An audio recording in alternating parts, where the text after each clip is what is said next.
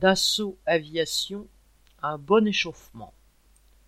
L'arrêt du conflit, commencé début décembre chez Dassault, a été voté le 7 avril lors d'un scrutin à bulletin secret par les grévistes.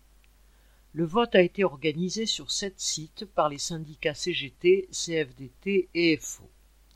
Sur 1052 votants, un tiers ont néanmoins voté pour continuer la lutte, les travailleurs de l'usine de Biarritz votant quant à eux majoritairement pour continuer. Ce vote répondait au souhait des syndicats et de la direction générale de trouver un accord. La revendication initiale des travailleurs était de 200 euros net d'augmentation. La CGT la réduisit rapidement à 200 euros bruts, puis à 160 euros bruts, chiffre correspondant finalement miraculeusement aux propositions bricolées par la direction générale lors d'une dernière entrevue. Pour assurer le coup, celle-ci s'engageait même à payer 80% des heures de grève ainsi qu'à annuler toutes les sanctions.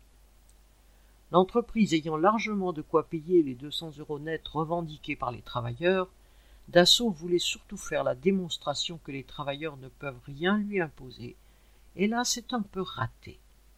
Il a dû reculer, même si cela demeure à une petite échelle du fait de débrayages limités qui n'ont touché qu'une partie des travailleurs. Alors que le carnet de commandes est plein à rabord, Dassault entend bien remettre rapidement tout le monde au boulot en évitant que les salariés qui ont pu prendre conscience de leur force ne remettent ça trop rapidement. Mais même après quatre mois de conflit, le scrutin a souligné qu'une partie d'entre eux n'entendait pas lâcher.